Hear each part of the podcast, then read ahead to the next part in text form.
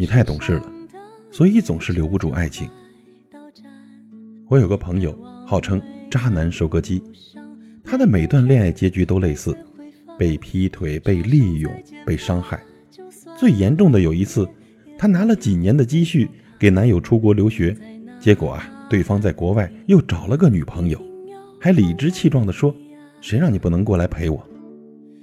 是他不够好吗？还真不是。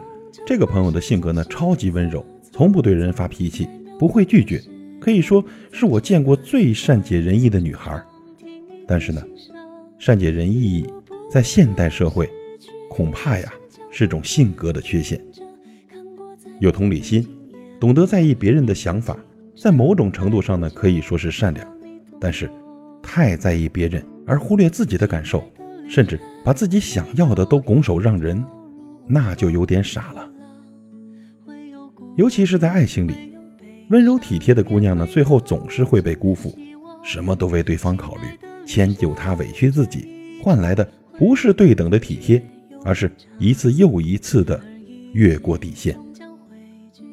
太懂事乖巧的感情，也许比那种偶尔吵架、作天作地的恋爱更不牢固。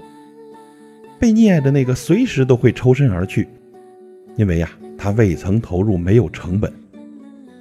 在经济学上有个概念叫做沉没成本，说作为一个完全理性的人呢，决策的时候不需要考虑过去付出了多少，不要被淹没成本牵制。但真实的人性永远无法这么理智，尤其是在爱情里。曾经的投入程度呢，会是作为决定的重要理由。他对这段感情付出的越多，就越会珍惜，不舍得丢掉这些成本再重新开始。而如果呢，你太过于依赖他，不要陪伴，不要照顾，甚至连基本的专一都能妥协的话，那么他就会觉得这段感情轻飘飘的无所谓，像丢了个没装钱的旧钱包，都不需要难过一下。爱情是相互的。你愿意毫无保留的爱他，但也希望他也能给出同样真诚的回应。你会有期望，会生气，会在原则问题上不轻易妥协。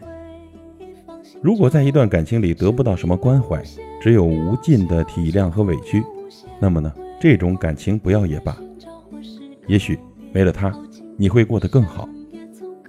我们可以选择做善良的人，但善良呢，绝对不是。任人欲取欲求的懦弱，而是不伤害别人，也不放弃自己幸福的权利。我们要学的不仅是爱别人，也要学会享受被爱，